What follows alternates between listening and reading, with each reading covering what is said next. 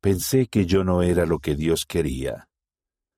¿Por qué vine Saúl Vázquez Leiva, Jutiapa, Guatemala?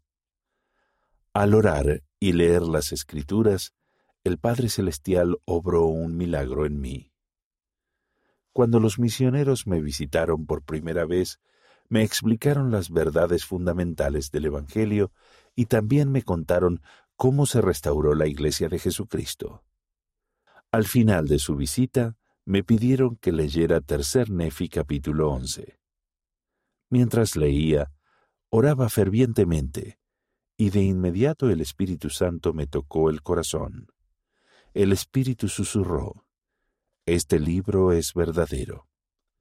Una semana después, asistí a mi primera reunión sacramental.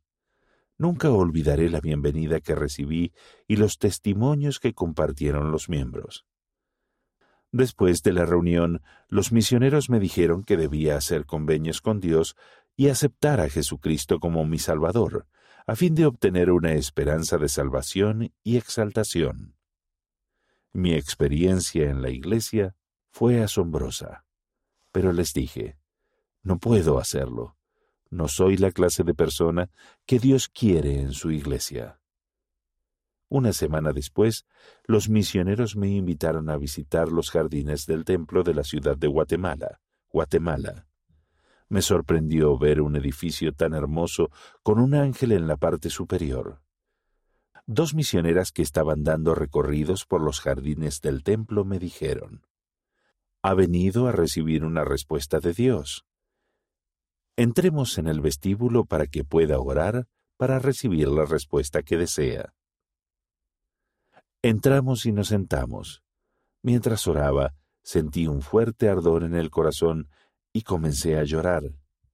También sentí gran paz y felicidad. Sabía que Dios había perdonado mis pecados. Quería servirle a Él, sabía que tenía que ser bautizado.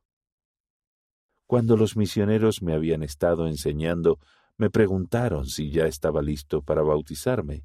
Les respondí, mañana, este fin de semana, cuando ustedes puedan.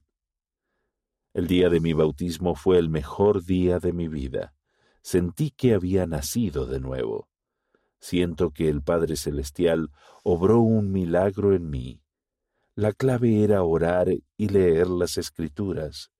Las escrituras y la oración son maneras en las que el Señor se comunica con nosotros y nos muestra su amor no duden en hacer convenios con Él. Los convenios son algo maravilloso.